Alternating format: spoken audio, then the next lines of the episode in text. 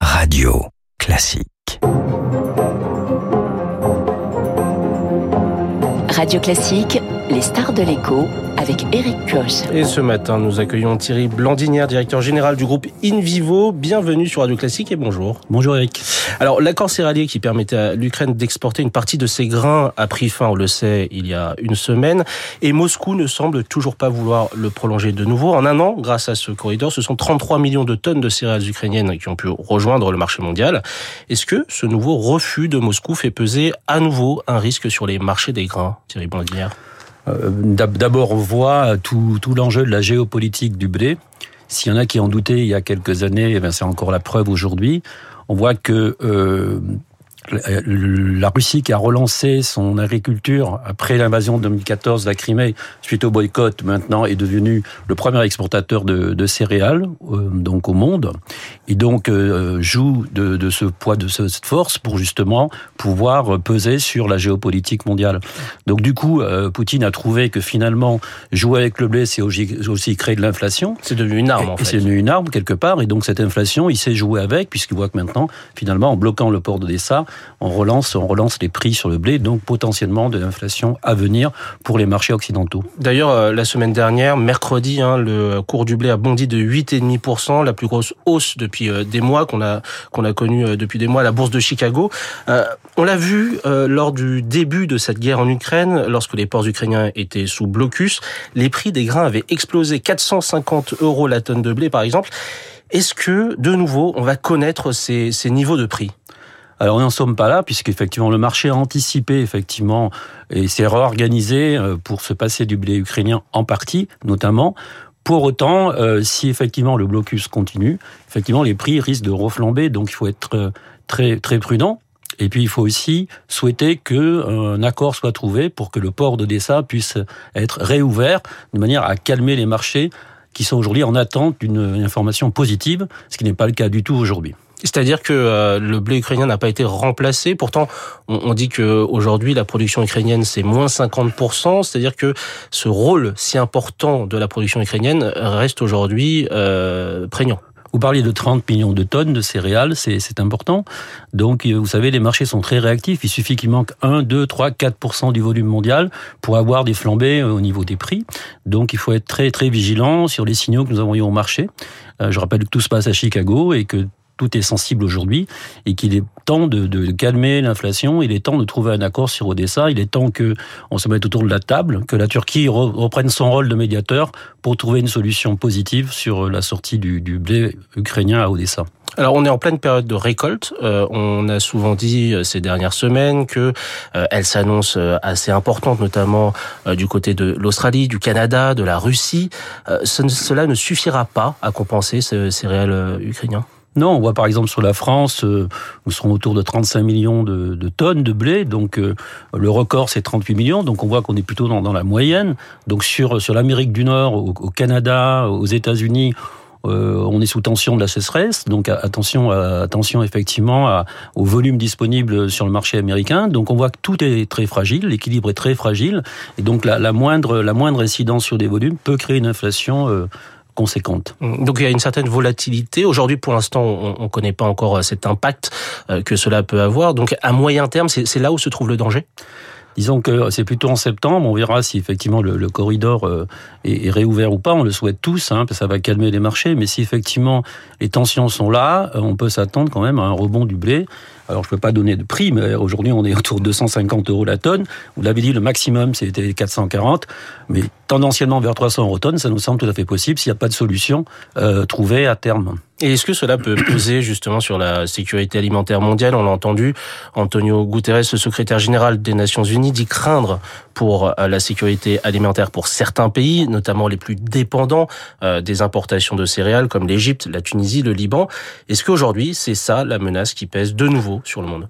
Alors c'est une menace, mais en même temps il y a une solution puisque aujourd'hui euh, Poutine réunit euh, les pays africains, euh, en tout cas la semaine prochaine, et va sûrement leur donner des gages de, de garantie de volume et de prix, Ouais, ce qui montre bien. matin, hein, il a dit ce matin, article, donc ouais. parfait. C'est exactement ça. Il va jouer donc sur son, sa quantité de blé pour peser politiquement sur l'Afrique et trouver des accords avec tous ces pays africains. Je rappelle qu'aujourd'hui les céréales de, de blé russes sortent par euh, financièrement par Dubaï. Il y a toute une organisation, une ingénierie financière aujourd'hui qui fonctionne vers les pays africains. Et donc finalement, euh, il y a une liquidité qui est donnée au marché. On va dire qu'il y a un second marché que, que Poutine est en train d'organiser, euh, avec peut-être des prix différents du marché du marché coté, de manière à peser politiquement sur les pays africains. Au- Aujourd'hui, c'est euh, un risque diplomatique justement de voir ces pays africains devenir potentiellement ultra dépendants de Moscou pour cet approvisionnement? Disons que c'est le cas déjà. Euh, Vous savez que je prends le cas de l'Algérie, qui a été effectivement notre premier marché. On voit bien que maintenant, les Algériens euh, commandent du blé russe à des prix euh, compétitifs et beaucoup moins chers qu'en France. Et on voit bien que finalement, ben, le- la politique de, de, de, de Poutine commence à, à peser sérieusement, même sur un pays qui était proche de la France comme l'Algérie. Donc imaginez sur les autres pays africains historiquement tournés vers la Russie. Hum. Les, les ukrainiennes, c'était euh, 8% des réserves mondiales en destination des pays les plus en difficulté. On parle notamment, par exemple, du Yémen. Euh, ce sont des millions de personnes qui risquent d'être en danger de famine. Ben, oui et non, tout dépendra de l'attitude russe et des flux et contreparties que Poutine va négocier, puisqu'effectivement, lui, il est assis sur un blé conséquent, hein, plus de plus de 40 millions de, tonnes, et donc il va pouvoir utiliser euh, ce levier pour discuter avec ces, pays-là, qui forcément sont une position euh, difficile et sont obligés d'accepter certaines conditions russes. Donc c'est la raison pour laquelle nous, en Europe, euh, en tout cas, et aux États-Unis, il est temps de se mobiliser, de, de, pratiquer une agriculture durable, mais d'utiliser le plein potentiel de la production de la ferme France, de la ferme Europe, pour pouvoir répondre à, ces pays et de pas laisser ces pays dépendants de la Russie. Il est temps pour l'Europe euh, et les États-Unis de, euh, de, de se mobiliser. Alors, au-delà de ce fameux corridor en, mer Noire, il y avait aussi, euh, il y a toujours euh, ce corridor euh, fluvial et terrestre qui mène donc les, les grains ukrainiens vers l'Europe. Est-ce que ce canal peut permettre à lui tout seul justement de relâcher quelque peu la pression? Est-ce qu'il faut l'améliorer? Est-ce qu'il faut accélérer, l'amplifier? Alors, c'est une bonne chose, mais c'est que 5 millions de tonnes, euh, quand on se rappelle des chiffres, qui ont été écoulés. Donc, même si on décide de doubler la quantité, vous voyez que vous êtes loin des 30 millions de tonnes qui sont passées par le port d'Odessa. Donc, ça fait partie de la solution, mais c'est pas que la solution. Donc, il faut absolument, je vous dis, effectivement, essayer de trouver un accord le plus rapidement avec Poutine pour que le port d'Odessa soit réouvert, ce qui serait la vraie solution pour calmer l'inflation mondiale. Il est impossible pour les Européens de compenser euh, justement la production ukrainienne. On a beaucoup parlé de la mobilisation de nos agriculteurs, des agriculteurs également euh, roumains par exemple. Euh, on n'a pas réussi à ce pari de, compensation euh, du manque euh, ukrainien? On l'a réussi en partie, mais c'est pas suffisant. Donc il faut continuer à travailler l'agriculture en Europe, retrouver une vraie politique euh, agricole commune avec un vrai potentiel de production durable, certes dans de bonnes conditions pour répondre aux enjeux sociétaux et environnementaux, mais il est important aujourd'hui de retrouver le plein potentiel de la ferme Europe pour compenser en partie euh, ce manque de volume ukrainien. Pour autant, les Ukrainiens vont continuer à produire, donc à un moment donné, ce stock sera toujours disponible en Ukraine. Il faudra trouver des solutions de sortie, et donc nous devons y travailler, sachant qu'Odessa est la meilleure solution aujourd'hui. Et Odessa est sous les bombes. Et sur les bombes, mais un accord peut être trouvé assez rapidement, et on le souhaite tous, en tout cas, pour euh, calmer l'inflation et aussi euh, donner un peu plus de sérénité aux Ukrainiens. Quel rôle euh, justement pour pour la France, euh, la France dans dans ce euh, dans cette partie d'échec euh, géopolitique et céréalière Est-ce que on, on peut également nous euh, apporter notre contribution? Et dans quelle mesure? Alors, nous pouvons apporter notre contribution à condition d'avoir des, groupes économiques à l'échelle euh, des enjeux mondiaux. Donc, in vivo, nous sommes en train de créer ce groupe européen. Je rappelle maintenant, c'est 13 milliards d'euros de, chiffre d'affaires. Donc, on est le premier acteur européen. Nous devons consolider notre position pour être un acteur économique qui compte sur la, carte mondiale vis-à-vis -vis des, des, des grands concurrents chinois et américains, desserrer les taux.